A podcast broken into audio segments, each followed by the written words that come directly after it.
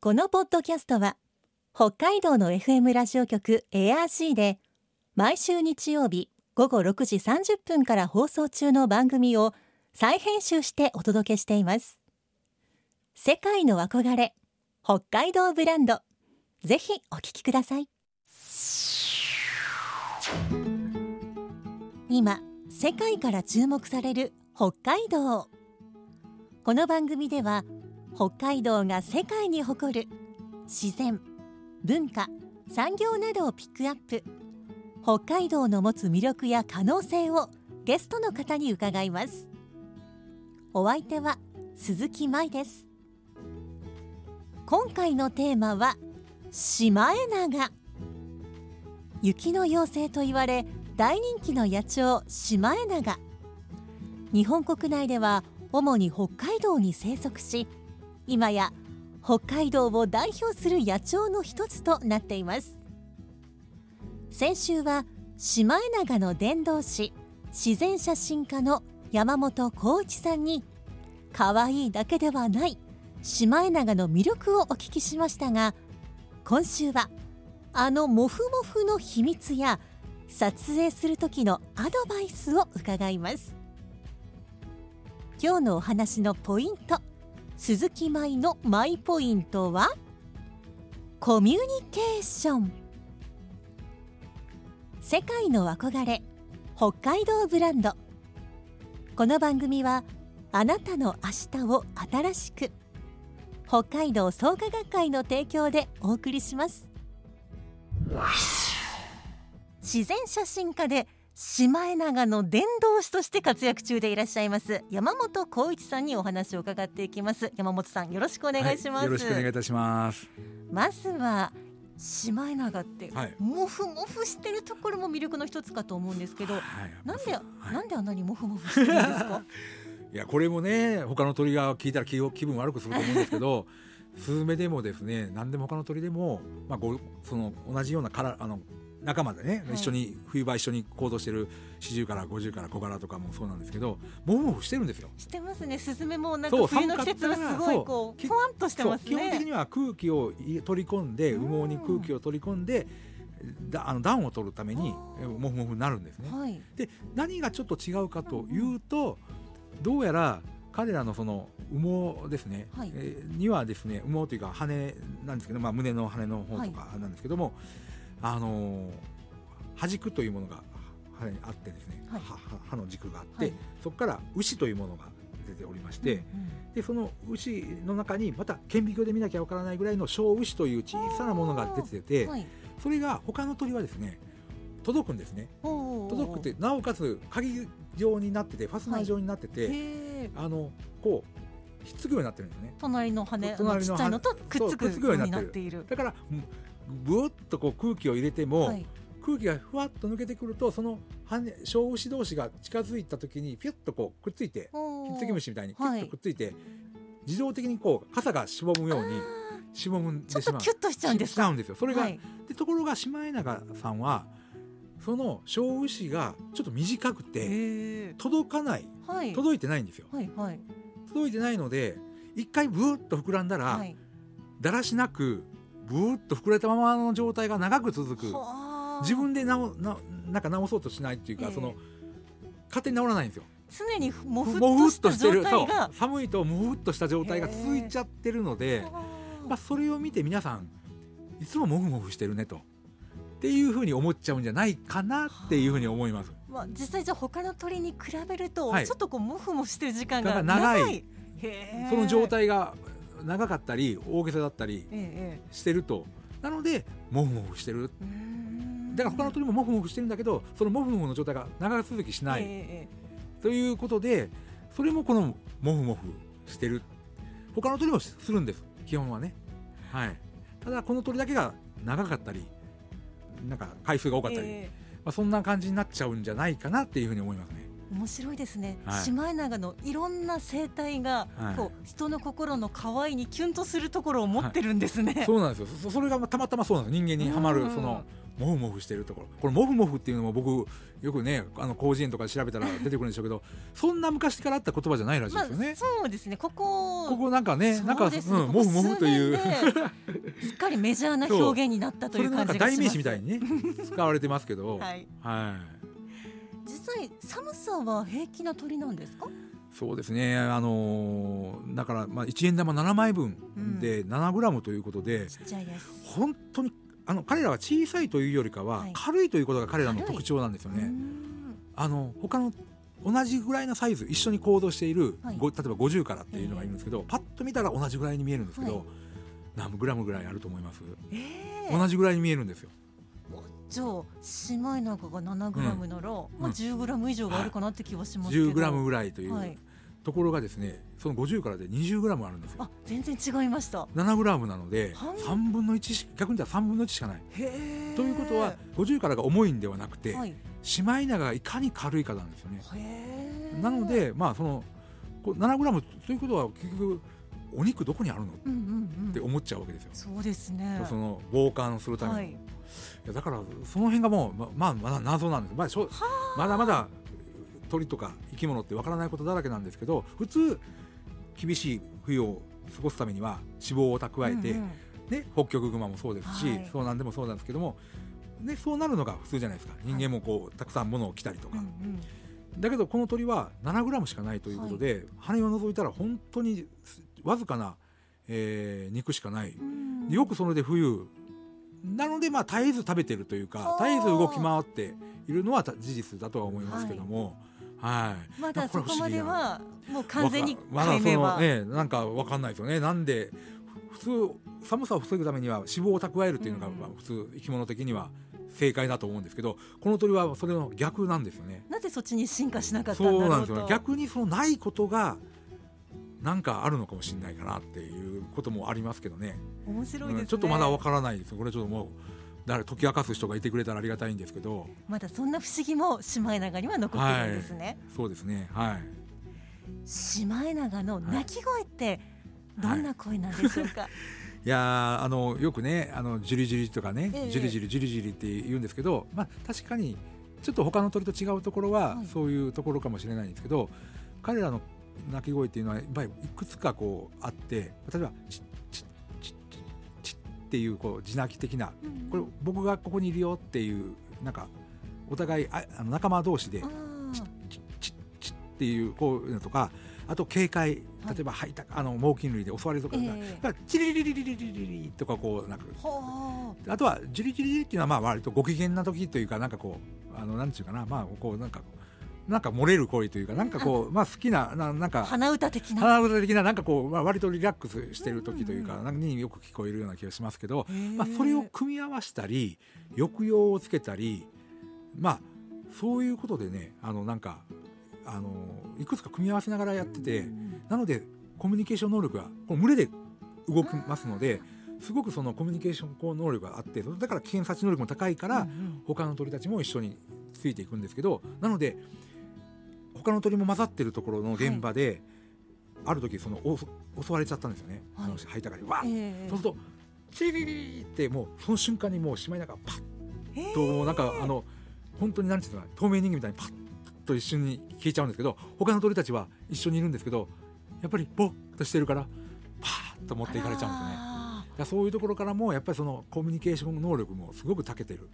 もう絶えず仲間たちと一緒にいるシマエナガ、なのでやっぱりその言葉っていうのが、はい彼らのなりの言葉っていうのが大事なんでしょうね。ー言葉でこうすごく上手に連携を取って連る携を取ってるっていうんですよね。あのシマエナガ同士でこう群れを動かしてる時は、はい。チッチッチッチッチッチッっていうこうお互いにこう間合いを取りながら動いてるとかね。位置確認を位置しながら。確認をしながらみたいな、うん。うん、はぐれるなよみたいな感じかもしれませんけどね。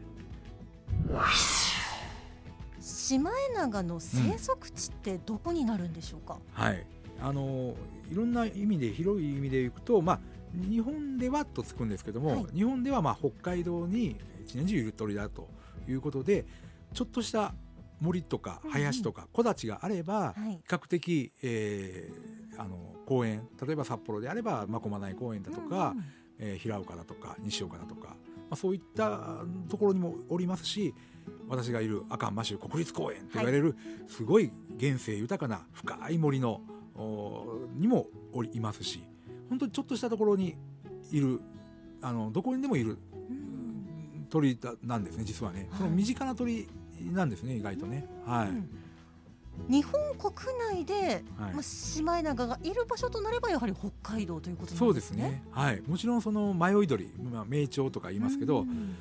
あの青森ではい、見つかったりとかあと長野で見つかったりとか、へー。まあなんかなんでかわかんないですけどね。それはでもいろいろあります。諸説あってあのただ渡っていくっていうことも十分あり得るんですよね。へー。はい、私の仲間であのお世話になった人である場所の海を渡ろうとしている群れが目撃されたりとかそれを映像で撮られた方がいたりとかしてはい、海を渡っていこうと。多分ね20キロぐらいあるところなんですけどその対岸まででそこを群れで渡っていこうとするあの映像を撮られた方がいらっしゃってはい、僕らからすると公園の近くをくるくるくるくる回ってるぐらいのイメージしかなかったんですけど実際それが多いんですけど20キロ先の対岸までこれ道南の方なんですけど渡っていこうとするえーシマエナガを実際に目撃されたり映像で撮られた方がいらっしゃったり。はい、そうなると彼らはかなり飛行能力もあるということで、うん。まあその辺がちょっと函館からあの青森に渡っていくことも十分あり得る、へええーということかなということでなのでまあ日本では北海道しかいませんということに一応なって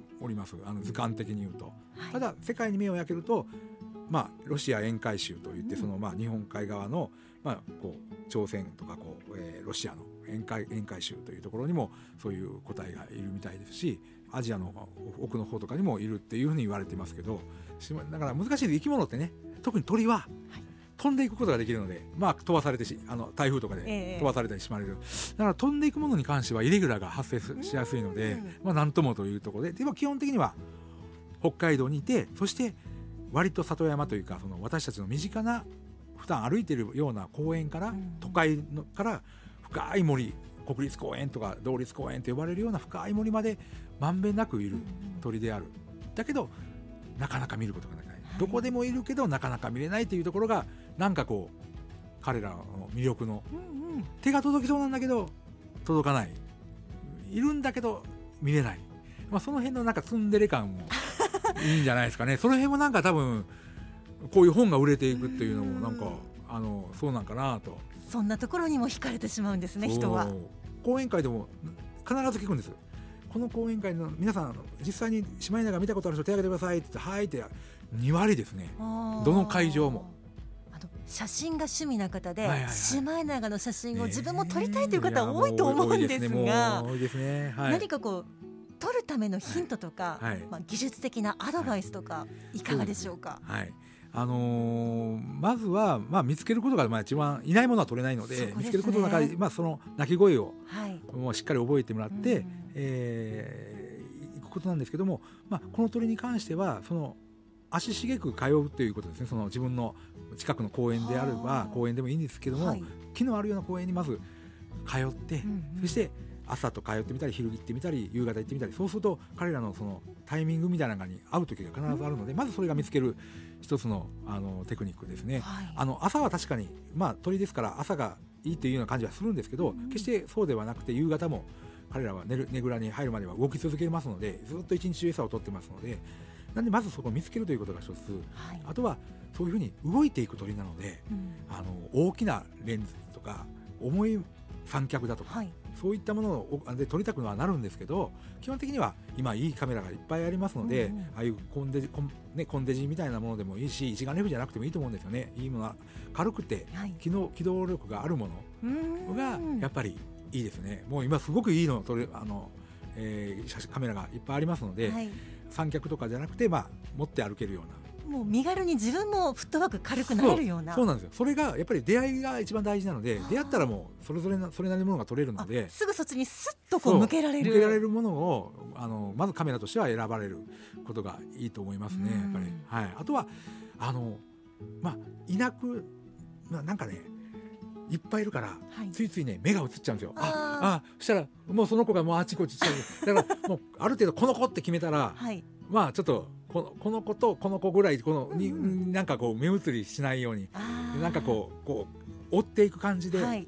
行くと。そもしてうこの子を取るぞとそこで決めるわけですね。なんかある程度ねでこう、あのしっかり見ていくと、うん。まあ、完全に失ったらまあ次のやつ、まあ、僕らもそう言いながらねよその子に目目がいっちゃったりするんですよ。ちその子が近かったらそあそっちってなるんですけど、はい。だけど、まあ、浮気するとやっぱりね取れなかったり2頭追うものはなくて2羽追うものはおー1羽も得ずみたいなのがあるの,、はい。あるので、まあ、そういうのがあのした方がいいですよというのと、うん。まあ、群れっていうのは割と来てくれる場合もあるし、はい。まあ、どっか行っちゃう場合もあるんですよ。うんあのあんまり人間を怖がらないええ。鳥なので、はい。基本的には彼らが別にあのその気がななくてもあっても来る時は来るし遠くいる時は遠く行くし、ええ。あの追っかけたから逃げていく鳥とか引き下がれば来てくれるではなくて、うん。本当にあのあんまり気にしない鳥なので、うん、なので来るにしても行くにしても行ってしまったらあ行っちゃったって思うんですけど、ところがね意外とね行ったら帰ってくる時あるんですよ。そうなんですか？あのぐるーっと回ってそのままいいやはあ大体は帰っ行っちゃうんですよ。行っちゃうんだけど、えなぜかね行って帰ってくる時あるんでえ、え。えまあそういうところ例えばあの公園の切れ目にいて、ねはい公園のずっとこう切れ目で行ったらそのまま向こう渡っていかずにやっぱり帰ってくるんでやっぱり気がないとダメなんで、そうですね。なんであの行ったら帰ってくるかもしれないので、うん。諦めない。あのこれも人間もそうなんですよ。あの行ったからもう諦めるってなくて本当に最後の声がねはい。声が聞こえなくなるまであの姿は見えないんですよ。声だけ聞こえてるんだけどもう声が聞こえてるうちはね諦めないまだかすかに聞こえるからうんもう少し粘ってみようそうそうそうそう。と。でもう声も聞こえなくなったらもう諦めてる。あ完全に別の場所にはい行ったんだなと。うん声が聞こえなかったら見えなくてもたとえ見えなくても帰ってくる場合があるんですよ、うん。もうそのその繰り返しもう僕らも本当にしょっちゅうこんなの何年のも何年もかけて撮ってるので簡単に撮れなくて当たり前です。やはり根気は大と事もうやっぱり撮りたいという気持ちと、うん。はい。そういうそこが大事ですねであとはフットワーク、はい。機動性のある機材。うんうん。ということで、はい。がいいなと思います、はい。ありがとうございます、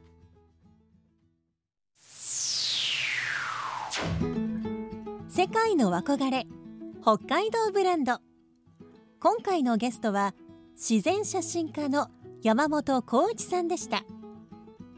今日のマイポイントはコミュニケーションでした位置確認をしたり敵が近いことを伝えたり鳴き声でコミュニケーションをとるシマエナガ。